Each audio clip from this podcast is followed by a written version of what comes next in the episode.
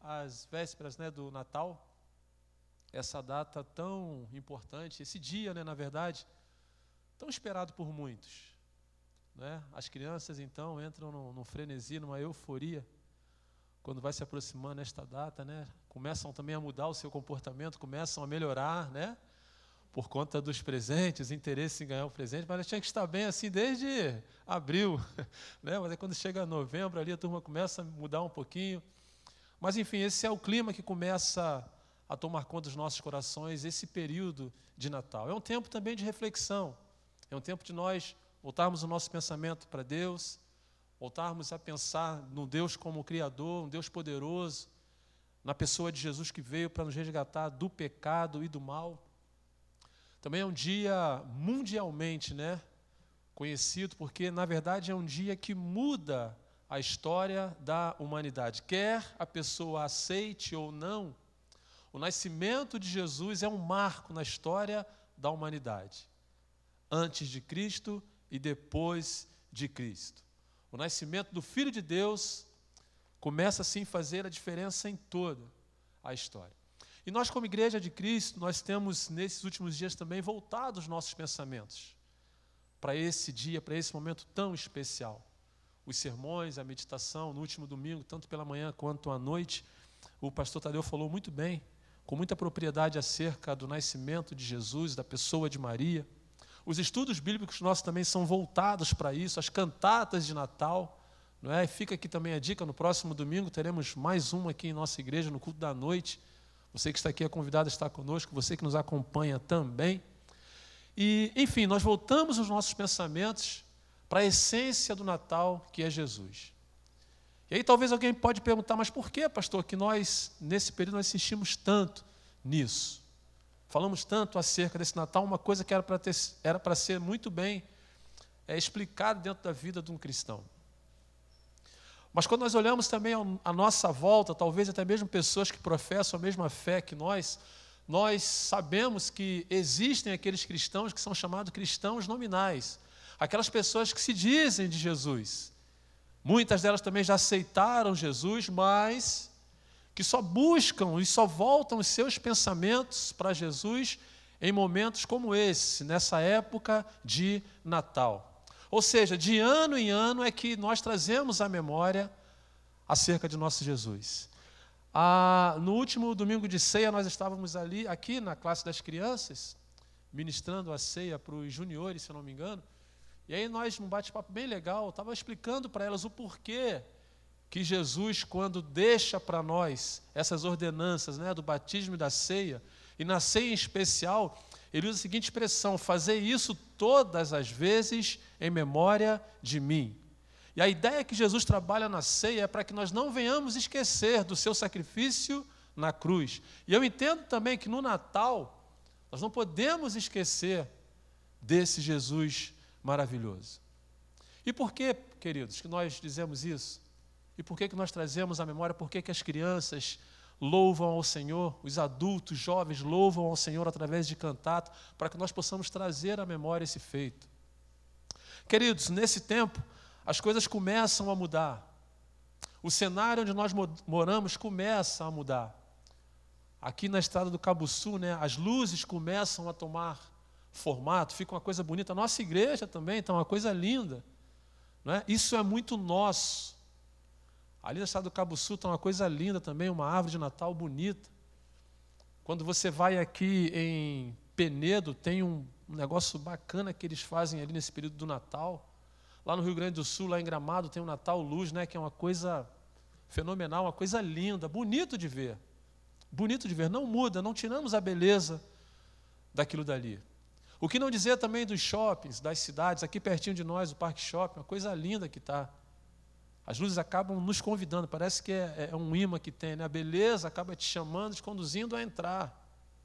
Ou seja, esse é o panorama que nós estamos vivendo nesses dias em relação ao Natal. E não diferente disso, não diferente da beleza que o Natal traz consigo, o comportamento humano ele começa também a mudar. As pessoas, por natureza, começam a ficar um pouco mais dóceis, um pouco mais preocupadas com as outras, não é verdade? Mas de contrapartida também, vem um desejo desenfreado E lógico, né, somos aí comprimidos pelo, pelo rolo compressor do comércio, o desejo de comprar, de fazer, de mudar, de pintar, de fazer isso aquilo, aquilo outro, e que também não há pecado nenhum nisso, mas isso acaba, de certa forma, tomando conta, às vezes, do nosso coração, a preocupação com a comida, com a bebida, e o Natal acaba se resumindo a estas coisas. Para o ímpio, torna-se pior ainda. O Natal acaba sendo sintetizado ali nas comidas e nas bebidas, muito mais bebidas do que comida. E para o crente, às vezes, também não é muito diferente. Às vezes, nós estamos com a nossa mente tão voltados para essas coisas e nos esquecemos, às vezes, aos pouquinhos, do verdadeiro significado do Natal. E esse é o nosso objetivo, resgatar essa essência, desse significado do Natal. E, para tanto, hoje eu quero pensar com vocês sobre o seguinte tema: Natal, um projeto de Deus. Um projeto de Deus. E para a leitura, para a nossa reflexão nesta noite, eu convido você, meu irmão, minha irmã, a abrir a sua Bíblia em Mateus capítulo 1, versículos de 18 a 23.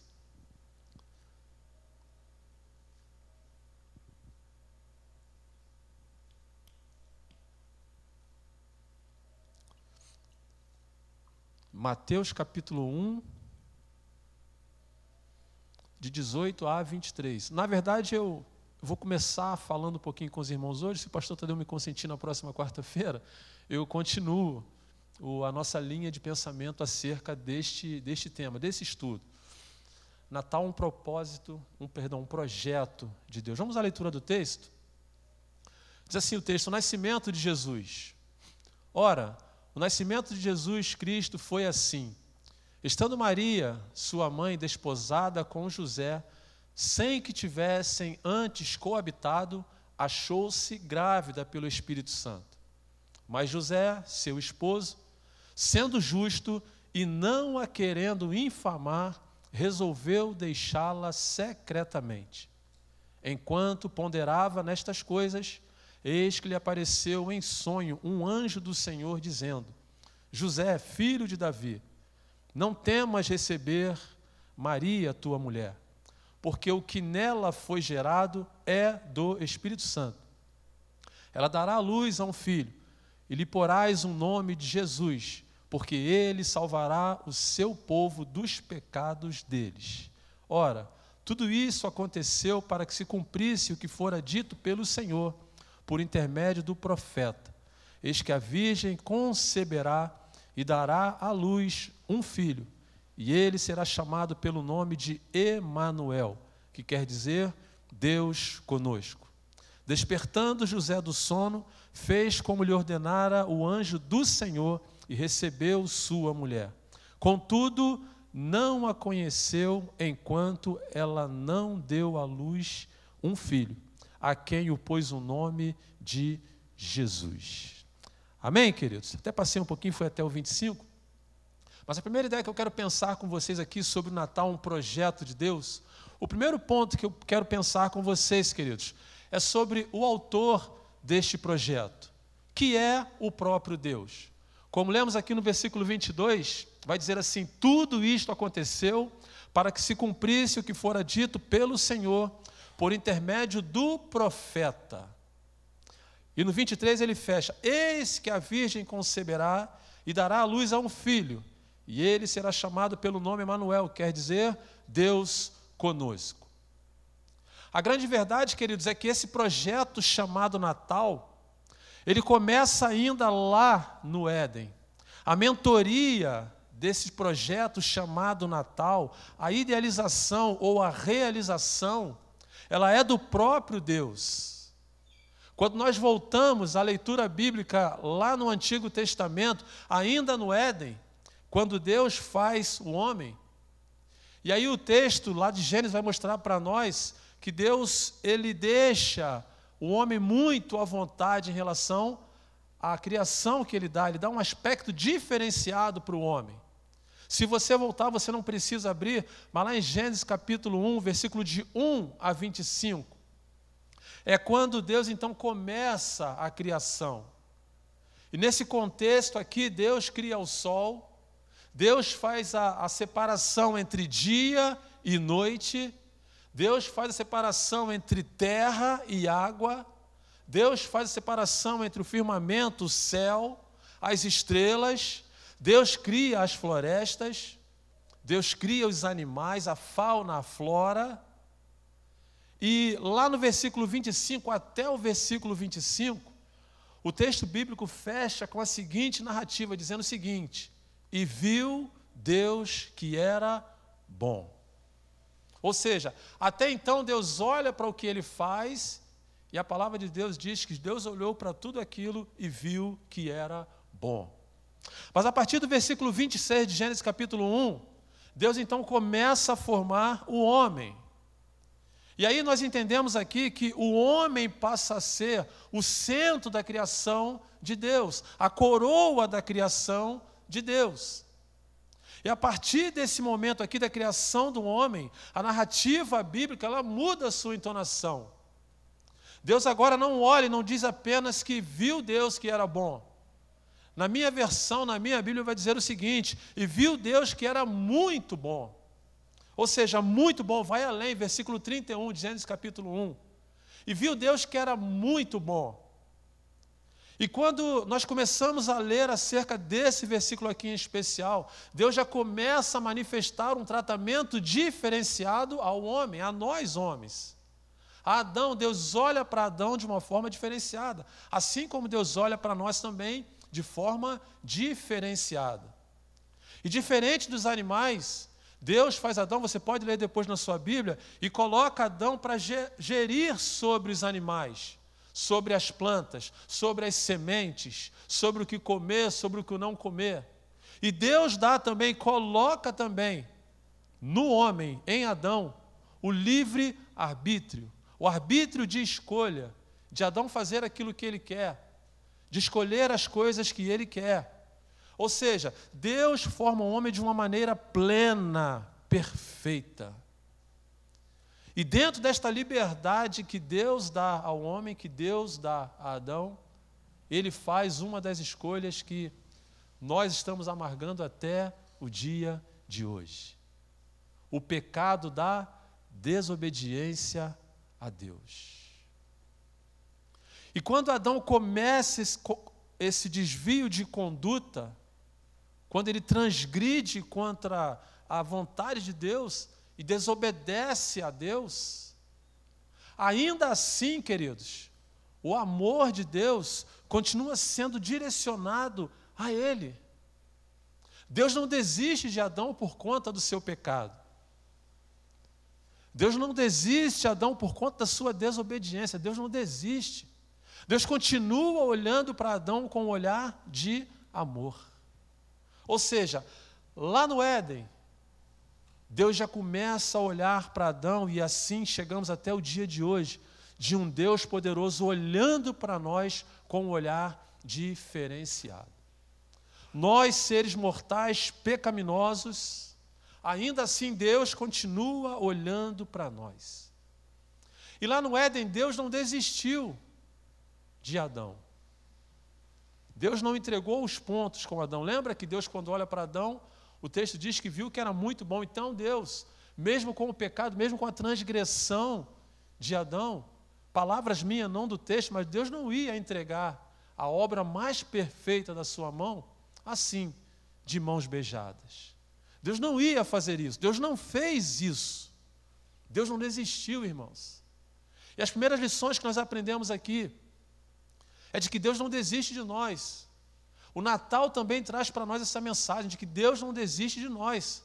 O amor de Deus permanece de maneira assim abundante sobre nós, independente dos nossos pecados, independente dos nossos erros, independente da nossa maneira de agir, de pensar, de falar. O amor de Deus continua pairando sobre nós. O que aprendemos aqui é de que Deus não desistiu de nós. E aí nós vamos seguindo, irmãos. No Antigo Testamento, na verdade, é uma plataforma desse projeto de Deus em relação ao Natal.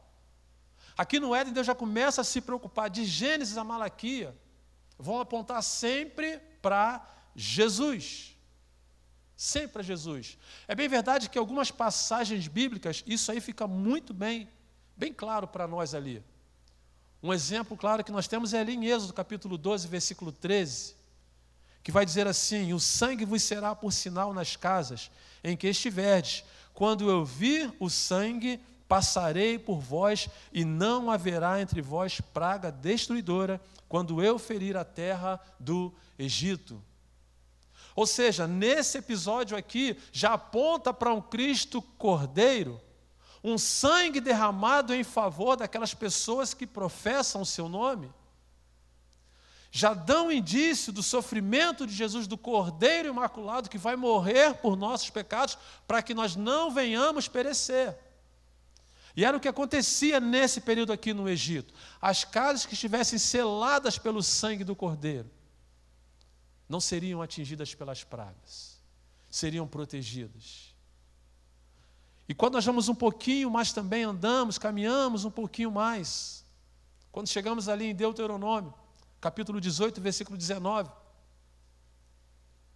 o texto vai dizer assim: Suscitar-lhe-eis um profeta no meio dos seus irmãos, semelhante a ti, em cuja boca porei as minhas palavras e lhes falará tudo o que eu lhes ordenar. Ou seja, Jesus é o profeta prometido maior do que Moisés. Mais uma vez a palavra de Deus apontando para Jesus, para aquele que ainda virá. Percebam que o projeto de Deus, esse projeto chamado Natal, Ainda no Antigo Testamento, o Deus, nosso Deus usa essa plataforma para nos apresentar o Cristo prometido. E aí, quando nós chegamos lá em Isaías, já lemos algumas coisas aqui também, nesta noite. Isaías, então, ele faz uma, faz uma referência acerca disso de forma esplendorosa. No capítulo 9, ah, perdão, a partir do capítulo 6, mas no capítulo 9 em especial, ele vem descrevendo quem vai ser esse Jesus. O Senhor dos exércitos, o Deus todo-poderoso, o Emanuel, o santuário maravilhoso, o conselheiro, o Deus forte, o Pai da eternidade, o príncipe da paz. Ou seja, ele traz para nós uma visão completa de quem vai ser este Jesus. O Senhor consente a ele essa visão profética acerca desse Jesus. Resumindo, irmãos, Deus é a figura, também é a figura principal deste Natal, porque é Ele quem olha para nós com um olhar de misericórdia. Ele olha para nós com um olhar de compaixão. Ele olha para nós com um olhar de graça e não quer que ninguém se perca ninguém se perca, mas que todos nós sejamos o quê? Salvos. É o desejo de Deus em relação a nós. Tanto que lá em João 3,16, nós vamos entender melhor a citação do versículo que vai dizer o quê? Porque Deus amou o mundo de tal maneira que deu o seu Filho unigênito, para que todo aquele que nele crê não pereça, mas tenha a vida eterna. Ou seja, Deus, quando apresenta Jesus, quando traz Jesus como a última e a mais nova aliança, para que o homem possa se reconciliar com Ele, é uma prova de amor, de um amor maior. Que na verdade começou ainda lá no Éden, esse projeto tão maravilhoso chamado Natal. Projeto esse, irmãos, que começou lá nos céus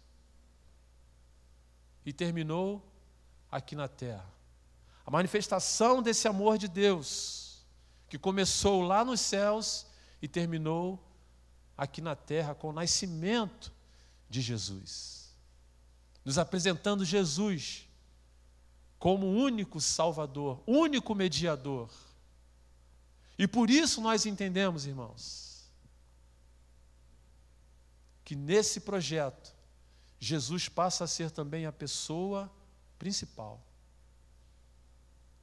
A pessoa a qual Deus usa, Deus tem usado, para que através dela nós possamos ser salvos.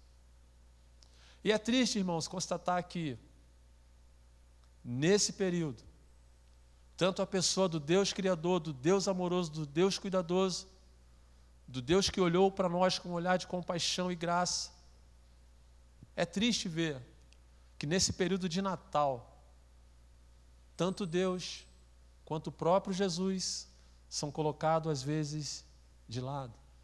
Não recebem as honras merecidas, não recebem as atenções merecidas. Não damos tanta importância assim. Aquilo que é material às vezes acaba falando mais alto, acaba tomando um impulso maior, uma entonação maior. E nós nos esquecemos disso, irmãos, às vezes. E é por isso que nesse período nós procuramos trazer à memória essas coisas. Para que nós não venhamos nos esquecer de que esse projeto chamado Natal nasceu no coração de Deus. Esse projeto chamado Natal um dia chegou até nós, até mim, até você, meus irmãos aqui presentes, muitos também nos acompanhando. Mas a grande verdade é que esse projeto também ainda precisa chegar na vida de muitas pessoas. Esse Jesus ainda precisa nascer na vida de muitas pessoas. Esse Jesus precisa nascer na casa e na família ainda de muitas pessoas, não são poucas. Não são poucas. E esse Jesus precisa continuar sendo o centro das nossas atenções, das nossas homenagens. Esse Jesus que nos trouxe a salvação, esse Jesus que se fez carne, habitou entre nós, para levar sobre si as nossas dores, os nossos sofrimentos. Nós não podemos esquecer disso. É triste, irmãos, quando chega esse período, aonde o bom velhinho rouba a cena, rouba a cena, perdão, rouba o lugar de Jesus. É triste constatar que os presentes roubam esse lugar. É triste constatar que as festas roubam este lugar. E não muito distante, né, quando chegamos lá na Páscoa. Na Páscoa eu acho que é até pior de todos, né? Um coelho toma a coroa de Jesus. Toma o lugar da coroa de Jesus. Toma o lugar da cruz de Cristo. É triste constatar isso, irmão, mas é uma realidade. E por isso a nossa preocupação em trazermos à memória essas coisas de lembrarmos do grande Criador, Deus, da sua preocupação em relação a nós, do seu cuidado e amor em relação a nós, nos mandando Jesus para a remissão dos nossos pecados. Mas o Senhor não para por aqui. Nesse projeto chamado Natal, o Senhor não realiza ele sozinho, ele usa pessoas. E é o segundo ponto que eu vou começar falando com os irmãos hoje, mas aí na semana que vem a gente trata mais sobre outros personagens acerca desse Natal. É justamente esse segundo ponto que eu quero pensar com vocês. Sobre estes personagens centrais que agora Deus usa nesse projeto chamado Natal. As pessoas que Deus usa. E esse primeiro personagem que eu quero pensar com vocês é José. Eu peço que você volte comigo lá no versículo 19, Mateus capítulo 1, versículo 19.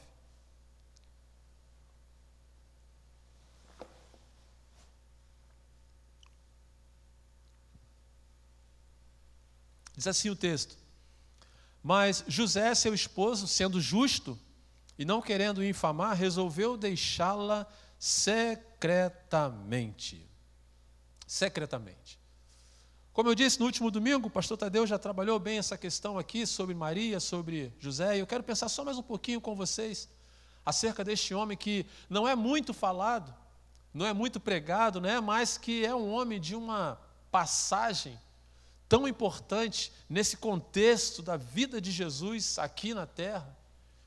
E nós ap podemos aprender com ele também. A primeira ideia aqui que me passa, irmãos, que eu fico pensando às vezes, é sobre essa nobreza de José. A maneira como ele se comportou, a sua postura mediante a esse acontecimento.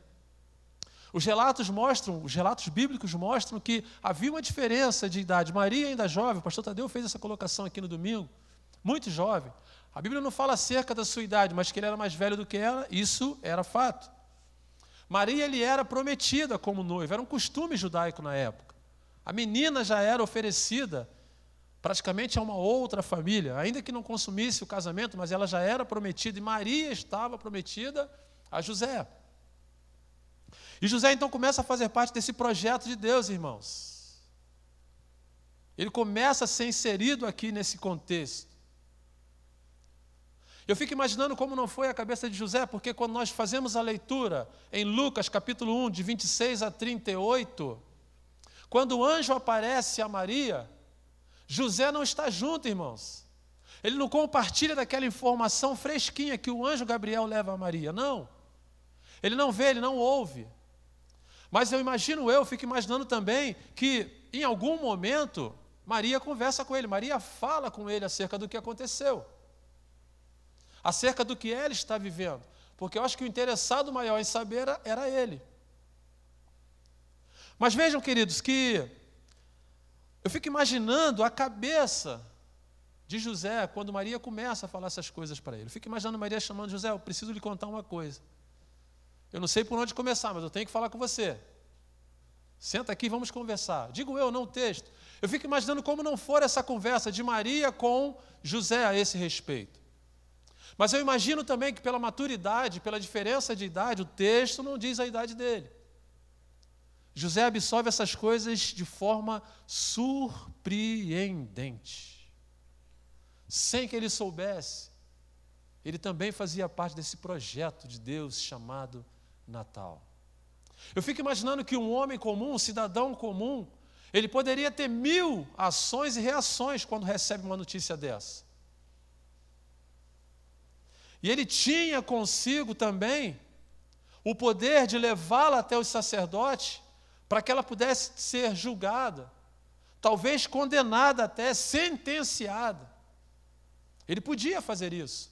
Ela era prometida a ele. Ele podia talvez escorraçá-la também, defamá-la. Ele podia fazer mil e umas coisas em relação a Maria. Mas a nobreza de José traz para nós ensinos, irmãos, maravilhosos, à luz da palavra de Deus. O versículo diz para nós o seguinte: sendo ele justo, sendo ele justo, ele não quis infamar, ele não quis falar mal, ele não quis envergonhar, ele não quis expor a sua amada. Ele guarda aquilo consigo e a decisão que ele toma em seu coração é fazer o quê? Fugir. Fugir. Sair. Imagine vocês, uma mulher grávida, nós homens aqui, né? A mulher grávida e o filho não é seu. Eu fico imaginando que talvez pudesse pairado na mente dele por algum instante até mesmo a vergonha. Precisamos olhar com esse aspecto também à luz do que ele não sentira também, em relação à vergonha. Mas ele decide em seu coração, por ser justo, ele decide em seu coração fazer totalmente diferente. Ele intenta em seu coração agora fugir. E nesse aspecto aqui, a fuga dele ela é interessante. Porque quando a gente começa a analisar acerca dessa fuga, quando ele sai, quando ele sai de cena, quando ele busca sair de cena, a gente fica conjecturando, tentando imaginar aqui, né? Ele saindo de cena. As pessoas vão olhar para Maria e vão falar: Poxa, ele engravidou ela e fugiu.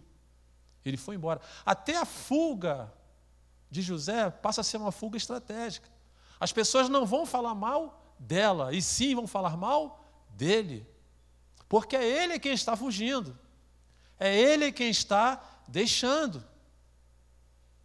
É Ele quem está buscando para si, chamando para si a responsabilidade de um ato, de um fato que não fora cometido por Ele.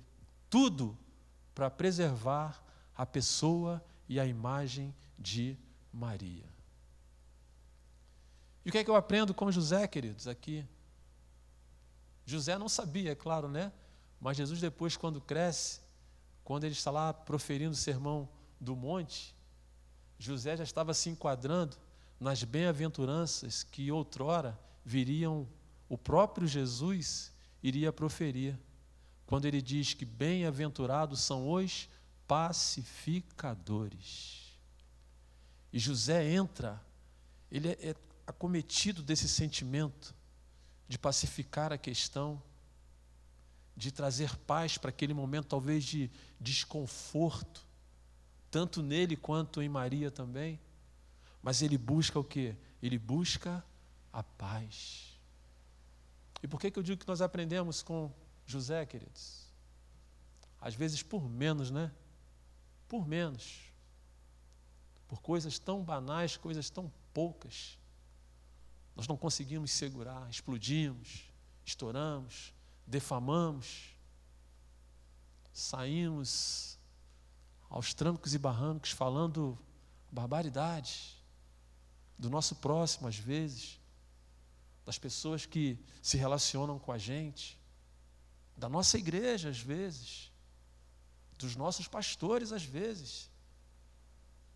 Não temos esse mesmo espírito de sermos bem-aventurados, por sermos pacificadores, por fazer por menos, por tentar é, acalmar o ambiente, ao invés de é, envenenar ainda mais. E José nos ensina isso, irmãos. José nos ensina isso. E ele fazia parte do projeto de Deus, e eu entendo que nós também fazemos parte desse projeto de Deus chamado Natal, por conta das pessoas que ainda precisam ouvir falar de Jesus. E como fazedores de parte desse projeto, nós também precisamos aprender com José a sermos pacificadores. Como eu falei, esse tempo de Natal é um tempo que as pessoas parecem que ficam mais serenas, ficam é, com um sentimento mais humanitário, né? olham para as outras com um olhar de compaixão ainda maior. E nós precisamos disso, não só agora nesse período, mas José, ele, ele é a paciência. Fica claro para nós aqui que José é a paciência em pessoa. Nós precisamos aprender com ele, irmãos a sermos também pacificadores.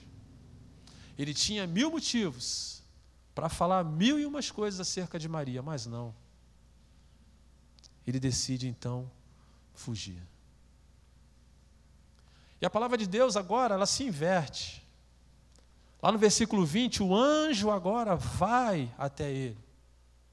E diz o que para ele? Não temas receber Maria, tua mulher porque o que nela foi gerado é do Espírito Santo. É do Espírito Santo. E aí o aspecto aqui agora começa a mudar. A figura de José agora nesse contexto aqui também, ela começa, irmãos, a mudar. José, que outrora queria fugir, ele agora começa a se envolver nesta questão. E a gente avança um pouquinho na história. Jesus precisava nascer aonde, queridos? Em Belém. As profecias apontavam para Belém. Maria está grávida onde? Em Nazaré. Na Galiléia ainda. Mas Jesus precisava nascer em Belém. E quem é que Deus usa para que Maria chegue até Belém? José. Quando nós vamos lendo no texto, lá em Lucas, agora pulando né, de um livro para o outro, capítulo 2, ou então o imperador Augusto César, ele estabelece então o ressarcimento, ressaciamento. Era um período, como se fosse aqui no Brasil, um período militar, onde os homens precisam se apresentar.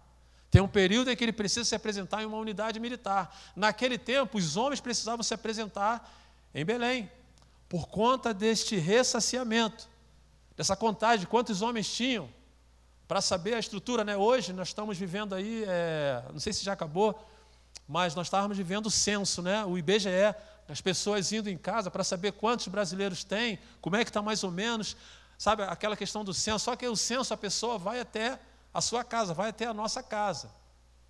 No serviço militar não. O homem, o rapaz precisava se apresentar, como é no Brasil hoje. Ele precisa ir até uma unidade.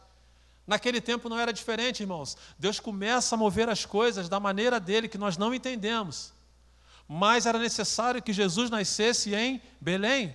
E vem então esse essa situação em que José precisa ir para Belém. Precisa estar em Belém. E ele vai, queridos, ele não deixa de ir, não. E aí a pergunta que fica, e eu estava depois olhando lá, é, assistindo né, alguns sermões do pastor Hernando Dias Lopes, e a pergunta que fica, por que, que Maria foi junto? Se na verdade ele que era o homem, ele é quem tinha que se apresentar. E por que, que Maria foi junto? E a gente para para analisar, a distância não era pouca. Era complicado, não é hoje. Hoje, se você for naquela região, está praticamente tudo asfaltado, você consegue fazer o trajeto em um espaço curto de tempo. Mas naquele tempo, não. Eu fico imaginando, e às vezes, né, na, nas cantatas, as imagens que aparecem, nos traz a ideia mais ou menos de como não for aquele tempo. Maria sentada talvez sobre um jumentinho, de ladinho ali com a sua barriga, e fazendo aquela viagem a pé, e José na frente puxando. Ah, estudos apontam, irmãos, que levaram mais ou menos quatro dias, e a pergunta que fica, por que todo esse sofrimento, irmãos, em relação a José levá-la? E eu gostei dessa expressão aqui, dessa colocação do pastor Hernando Dias Lopes, quando ele retrata né, acerca desse ponto aqui, por que, que Maria foi junto? E ele faz a seguinte colocação, irmãos, pelo simples fato. Lembra do José justo, honesto, íntegro, que estava buscando preservar e guardar a imagem da sua esposa? Imaginem, Maria está em Nazaré, uma hora, quer queira ou não, a barriga ia começar o quê? A aparecer. As pessoas iam começar a ver. E as pessoas iam começar a fazer o quê? Iam também começar a comentar. Segundo as expressões do pastor Hernandes Dias Lopes, José faz isso, de certa forma, para resguardar agora também a imagem, não só a imagem, mas a integridade física de Maria. Lembra da cultura judaica? Talvez ainda algum tipo de peso pudesse cair sobre ela. E ele então pega Maria e leva Maria consigo justamente para Belém para Belém. Percebam, queridos, que aquele José, outrora, talvez assustado, acomedido, tomado pelo espanto, pelo medo, pelo fato que estava acontecendo em relação à sua noiva, ele agora começa a ser envolvido num todo, num todo, na questão do nascimento de Jesus. E ele segue então para Belém. Ele tira Maria daquele cenário ali das fofocas, das bocas faladeiras, e depois, na semana que vem, vamos falar um pouquinho sobre Maria, né? sobre esse momento de gravidez dela, e ela ter que ficar ali quietinha, não poder falar nada. Mas na semana que vem a gente fala sobre isso. Mas ele agora tira das bocas o quê? Maliciosas, dos comentários maliciosos, das incitações pecaminosas acerca dela. Ele tira ela desse cenário e leva ela para Belém.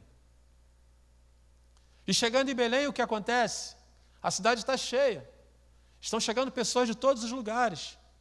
Os homens estão indo para ali. E assim como José tem essa preocupação em levar Maria, digo eu não o texto, mas eu creio também que outros homens que foram se apresentar levaram consigo, talvez, famílias.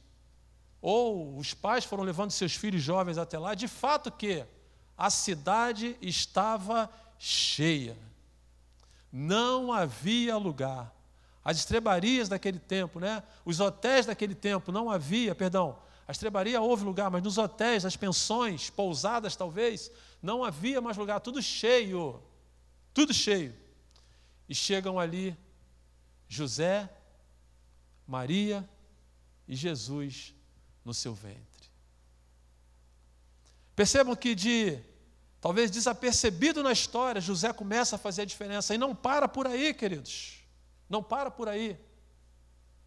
Logo depois do nascimento de Jesus, e a coisa muda também de figura. Agora, o anjo ele já começa a falar mais diretamente a José, ele já trata diretamente a José. Em Mateus capítulo 2, se você voltar no, no, no texto, né? O anjo agora fala para ele: Jesus já nasceu. O anjo agora aparece a José, mandando José fazer o quê? Fugir. Fugir para onde, pastor? Fugir para o Egito. Fugir para o Egito. Herodes, o rei da época, está inquieto, está impaciente. Porque a história é longa, mas é uma história muito bonita. Se depois você puder buscar essa história de Herodes, é uma história muito bonita. Assim, bonita para nós entendermos a história. Perdão, não o que ele faz, mas para que nós possamos entender esse aspecto, essa fúria de Herodes. Só para os irmãos terem uma ideia, Herodes não aceitava em hipótese alguma a ideia de uma sucessão real, de alguém que entrasse para reinar em seu lugar, nem mesmo ninguém da sua linhagem real. Consegue imaginar isso? Nem mesmo seus filhos, pessoas ligadas a ele, ele mandava matar. Como eu disse, a história é bonita no ponto de você entender, não do que acontece. Mas ele mata todo mundo.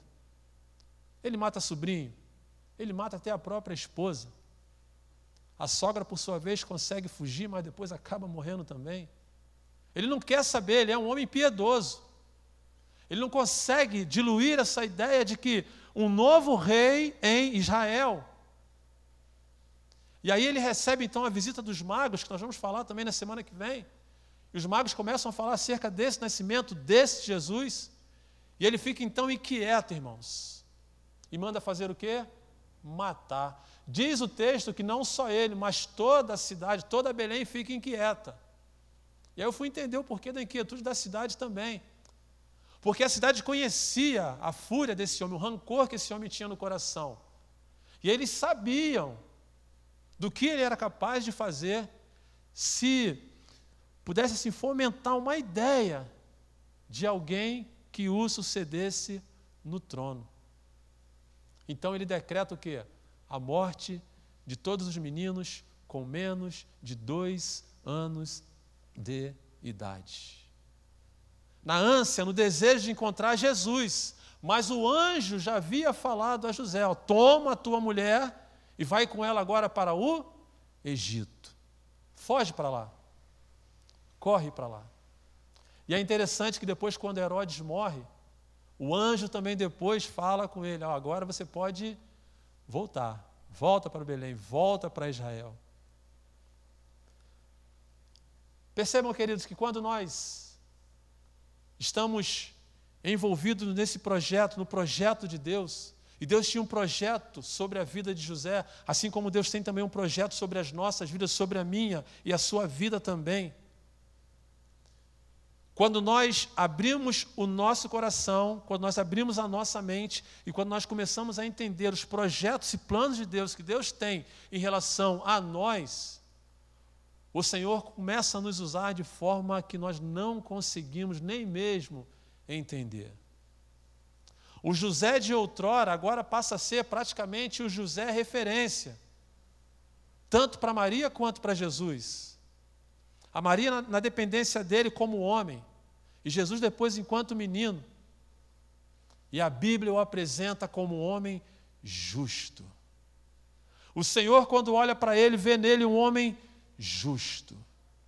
E ele, quando volta seus olhos para Deus, ele começa a entender o projeto de Deus. E aí nós aprendemos isso com José também. Deus tem projetos para nós, irmãos, para as nossas vidas. Nesse projeto, volta a dizer, nesse projeto chamado Natal, eu estou inserido e você também. E Deus tem projetos para nós. Talvez nós ainda não conseguimos entender o que é que Deus quer fazer.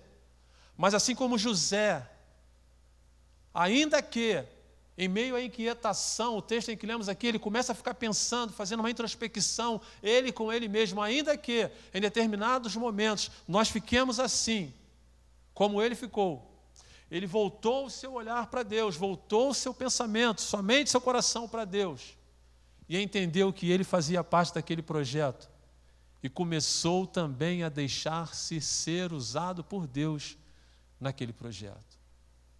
O anjo começa a dizer para ele: José, vai, José, vai. José, vem, José, vem. José, faz assim, José, faz. José, leva agora Jesus no templo, José, leva. E é isso que nós aprendemos, irmãos, nesse projeto chamado Natal, ao qual nós fazemos parte. E como nós precisamos aprender também com José, que o que nós precisamos fazer é buscar viver uma vida de retidão, de justiça diante de Deus, para que Deus ache graça em nossas vidas e nos use também, assim como Ele usou a José, assim como Ele usou também a Maria, assim como Ele usou também os pastores assim como Ele usou também os magos, assim como Ele tem nos usado, assim como Ele quer nos usar também. Esse é o projeto de Deus, irmãos. É isso que Deus tem para nós, para esse tempo de Natal. esse projeto chamado Natal. Já terminando a nossa meditação nesta noite, na semana que vem vamos continuar, se Deus quiser e o pastor Tadeu autorizar. O que, que nós aprendemos? Deus está à procura de pessoas. Deus usa pessoas nesse projeto. E nós fazemos parte deles, irmãos. Deus está à procura de homens e mulheres dispostos a dizerem sim, a entenderem o chamado de Deus, a entenderem a necessidade gritante que a humanidade tem de trazer à memória o verdadeiro sentido do Natal. Deus está à procura de homens e mulheres dispostos a anunciar o verdadeiro significado do Natal, que é Jesus.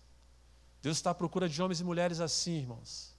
Assim como eu, assim como você. Deus está em busca também de corações pacificadores. Corações que acalmem, corações sensíveis à voz do Espírito, corações que preguem a paz. Deus está à procura de pessoas assim, para que Ele possa usá-la da maneira como Ele quer, no tempo em que Ele quer, nos ambientes aonde Ele quer, talvez os mais improváveis, é onde Deus nos quer nos usar. Que, para tanto, nessa primeira parte do nosso estudo, o Senhor nos abençoe. E na próxima semana estaremos assim continuando falando sobre outros personagens. Esse projeto não seguiu sozinho. Tiveram outras pessoas envolvidas também. E vamos estar falando sobre essas pessoas na semana que vem. Amém, queridos? Amém. Vamos orar, irmãos, agradecendo a Deus esses momentos preciosos que passamos aqui em oração e estudo da palavra do Senhor. Vamos agradecer a Deus. O Paulo hoje está completando 23 anos, né, Paulo? 23? 23 em cada perna, em cada braço, né? Mas aí, 60 e quantos, Paulo? Meia, meia. Mas é turbo, né? Tem disposição de, de jovem. Está fazendo também aniversário hoje, irmã? 59 de casada hoje? Caramba, é muito tempo, hein? Vamos agradecer pela irmã Celani também, né? Curva sua cabeça em nome de Jesus. Pai, nós te louvamos por todas as bênçãos, te louvamos também por esta chuva que cai. Pedimos que o Senhor esteja guardando e protegendo tantos que moram em situações de risco, Senhor, e pedimos que tu esteja protegendo a vida deles. Obrigado por esses momentos aqui de oração, por cada irmão, cada irmã que está aqui, aquele que nos, aqueles que nos acompanham. Abençoa-os também. Queremos te agradecer pelo casamento da irmã Silani com o seu Silvio. Abençoa a tua serva, ajuda, Senhor, para que eles possam viver em paz, amor e harmonia. Te agradecemos também pela vida do Paulo. Obrigado, Senhor. Continua, conserva essa fé, essa confiança que ele tem no Senhor Jesus e que ele continue dedicando sua vida, todos os seus dias e cada minuto ao Senhor, com gratidão no coração que ele sempre tem. Obrigado pelos dízimos e ofertas também que foram entregues para o sustento da tua obra, Senhor. Abençoa esses irmãos e irmãs que com fidelidade sustentam a tua obra, Senhor. Leva-nos em paz para os nossos lares, Senhor. Dás uma semana um restante semana na tua presença também. Oramos em nome de Jesus. Amém.